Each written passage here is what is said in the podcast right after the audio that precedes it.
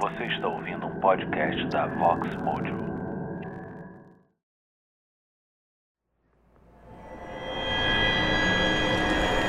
Olá! O conteúdo deste podcast é de teor sensível e pode causar gatilhos psicológicos. Para que sua experiência seja completa e você possa desfrutar de maior imersão, utilize seus fones de ouvido a partir daqui. Aproveite o episódio.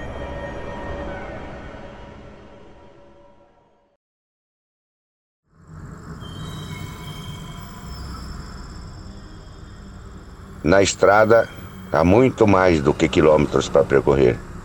Há muitas histórias para conhecer. Vem comigo nessa carona, eu vou te contando no caminho.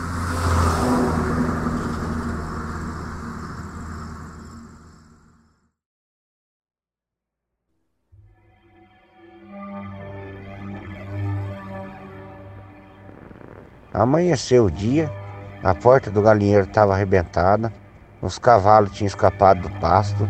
Nós tínhamos uma vaquinha que nós tirava leite dela cedo também, estava lá para baixo, não estava no curral, porque a porta do curral, a cerca do curral estava aberta também. Os cachorros estavam tudo acuado e teve um dos cachorros que não apareceu.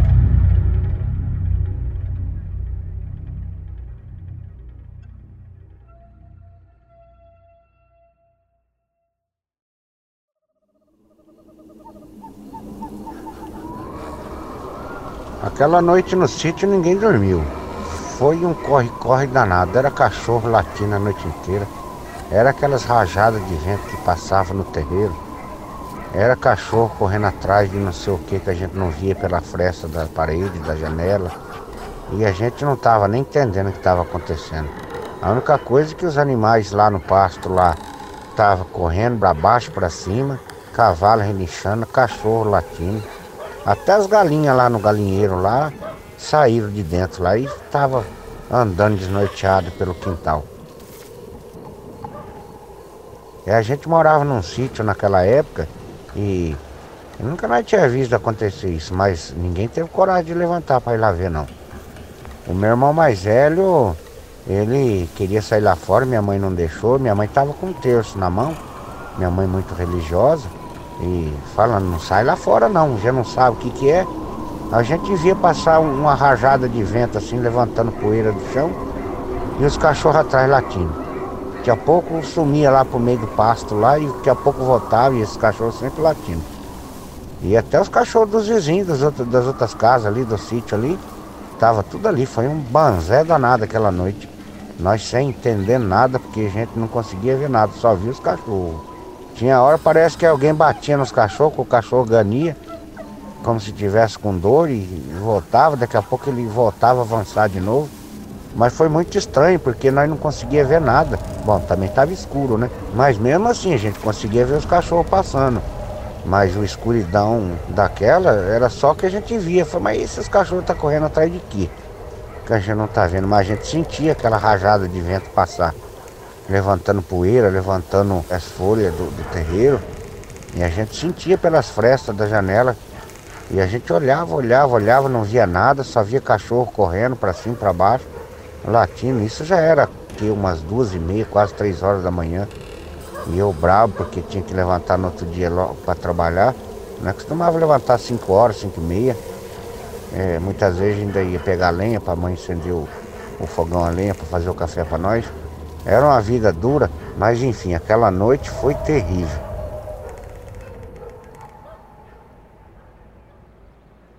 Amanheceu o dia, a porta do galinheiro estava arrebentada, os cavalos tinham escapado do pasto. Nós tínhamos uma vaquinha que nós tirava leite dela cedo também, estava lá para baixo, não estava no curral, porque a porta do curral, a cerca do curral estava aberta também. Os cachorros estavam tudo acuado e teve um dos cachorros que não apareceu logo quando a gente levantou. Demorou para aparecer, ele veio com o rabinho entre as pernas, meio com medo, ressabiado, enfim. E ali a gente ficou sem saber. Até o balde do poço, que a gente tirava água, estava caído para fora do poço. Coisa que nunca aconteceu, porque ele ficava enroscado assim num prego que tinha no, no saril. E a gente passou aquela noite em claro, porque foi tanta coisa que a gente não conseguia entender o que era. Enfim. Aí fomos, pegamos a lenha, a mãe fez o café para nós e foi comentário nosso cedo, foi aquele lá. E meu pai, ele, coitado, era, na época era de cama, ele estava com problema nas costas muito grave e ele não conseguia trabalhar mais. Ele mal ele conseguia caminhar um pouquinho. E ele contando para nós lá, fala, ah, isso daí é saci. Isso é saci que faz isso daí. Mas pai, a gente não conseguiu ver. Né? Mas o saci você não vê não. O único que vê é a criação. As criação vê esses bichos aí. Você pode lá ver se não tá tudo o curral aberto lá, se não tem cerca lá aberta. É saci que faz essas coisas aí. E nós nunca tinha visto saci na vida, e nós nem sabia se isso existia mesmo. Mas meu pai falava. Ele falava, não, isso aí é saci. É saci mesmo. E levantemos, organizemos as coisas de novo, tiremos a água do poço e, e ali foi o, o, de rotina mesmo, que a gente sempre fazia todo dia cedo. E enfim, a gente foi trabalhar. E a gente subiu para trabalhar na roça e lá em cima a gente encontrou outros pessoal de outro sítio vizinha que tinha roça vizinha nossa e comentando também a mesma coisa que nós. Essa noite lá em casa ninguém dormiu, o Saci passou por ali. Aí que nós foi, mas será que foi? É, saci, a gente nunca viu falar disso aqui. Aí um senhor que mora vizinho nosso de sítio falou: não, ele fazia tempo que ele não vinha aqui. A última vez que esse saci apareceu por aqui, acho que já faz uns 20 anos. Eu me lembro que foi uma noite igualzinha a essa. Foi um banzé danado. Teve um cachorro que sumiu e até hoje não apareceu mais. Nós acho que esse saci levou esse cachorro embora. E eu perguntei, mas vai levar esse cachorro embora para onde? Que com, que com saci que é com cachorro? Aí esse senhor explicou para nós. Falei, o saci, ele faz um redemoinho e se você entrar dentro daquele redemoinho que ele fez para aparecer ou para desaparecer, se o cachorro entrar dentro daquele redemoinho ou alguém entrar dentro daquele redemoinho que ele faz, você some. Você vai lá pro mundo onde eles vivem. Aí eu fiquei imaginando, caramba, tem até mundo de saci agora. Para quem não acredita muito nessa história, é até engraçado você imaginar que existe um mundo de saci. Mas enfim, essa crença desse pessoal mais velho contava que em certas ocasiões de, da noite, em algumas localidades, aparecia e acontecia mesmo de sumir um cachorro. E contos mais antigos, que até uma criança já sumiu no redemoinho dessa daí. Hoje a gente entende que talvez assim aquele redemoinho cria aí um, um, uma porta para uma outra dimensão, um outro mundo que a gente nunca vai conseguir ver e entender o que, que é. Mas naquela noite ninguém dormiu. E nós ficamos apreensivos, porque meu pai, ele não era uma pessoa de estar tá contando história, ele não era pessoa de estar tá contando piada, ele sempre que falava os assuntos dele era sério. E ele contando para nós que é saci, restou para nós acreditar. E, ele falou: se vocês olhar bem o quintal, meu pai ficava em casa, ele não ia para a roça, né? Ele não podia andar mais, assim, caminhava muito pouquinho. E ele contando: se vocês olhar para o quintal, vocês vão achar alguma pegada de um pé só que Saci tem um pé só. Na mitologia do folclore diz que o Saci tem um pé só. E vocês olhar bem pro quintal, vocês vão achar uma pegada ou outra, nem que for pequena, porque é muito, é muito raro ele pôr o pé no chão. Ele sempre anda nesse vento aí. Essas rajadas de vento que deu essa noite aí, eu já tinha visto isso há muito tempo atrás.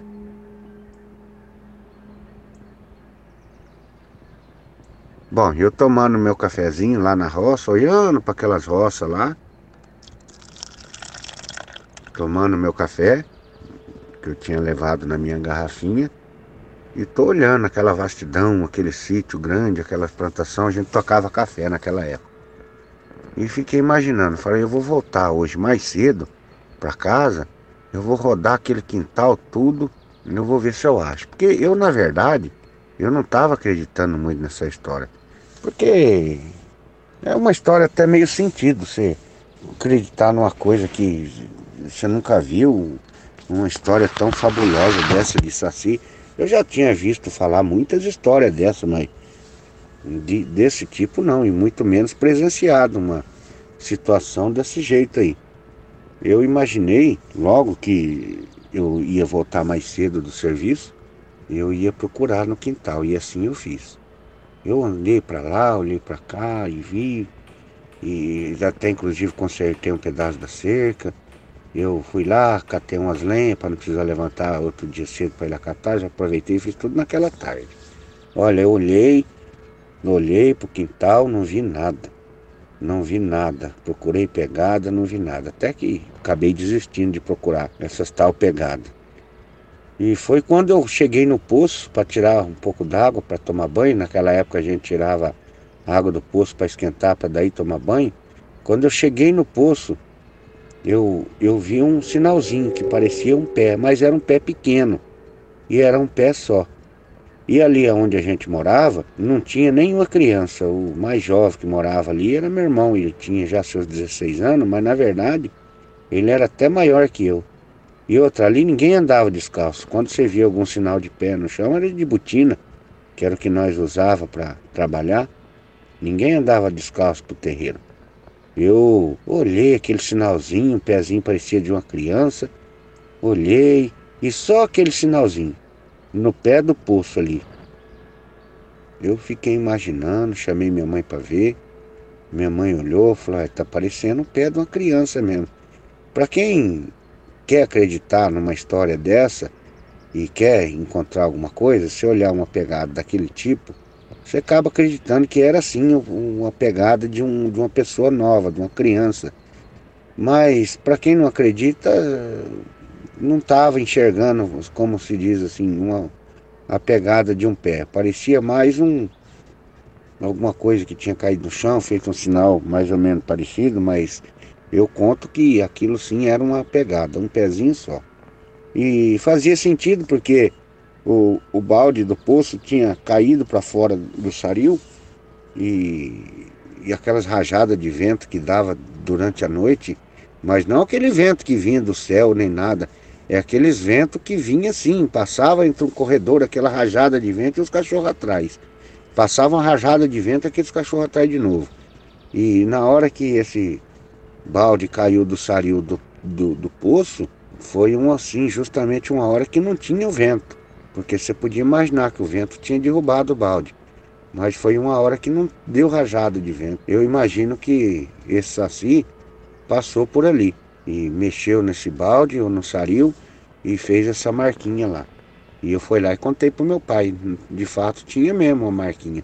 É uma pena que naquela época não tinha nem como tirar foto e não tinha celular e não tinha nada. E, e a única coisa que tinha é o que a gente via e não tinha como registrar nada.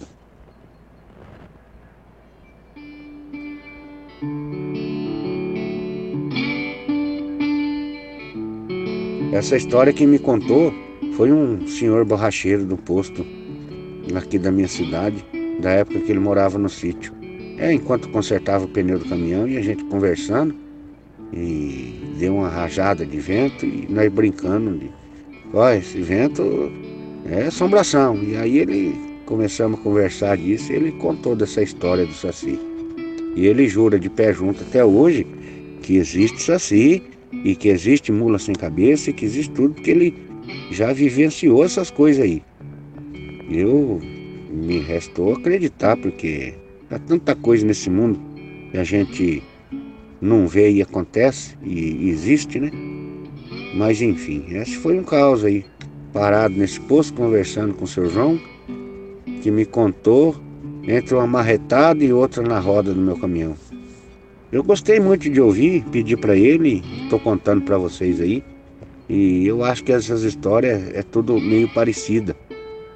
Se muda de lugar, muda de endereço, mas o, o, o sistema que esses, essas criaturas usam quase que é o mesmo.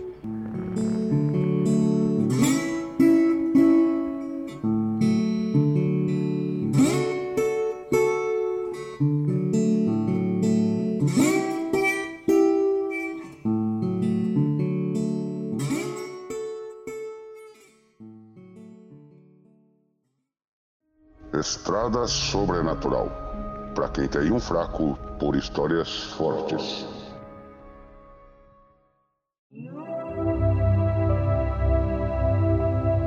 Esse caminhoneiro adora viajar e te contar os causos da estrada. Você quer apoiar esse projeto? Quer me pagar um cafezinho? Com cinco reais no apoia-se.se barra estrada sobrenatural e entre um gole e outro eu vou te contando mais um caos.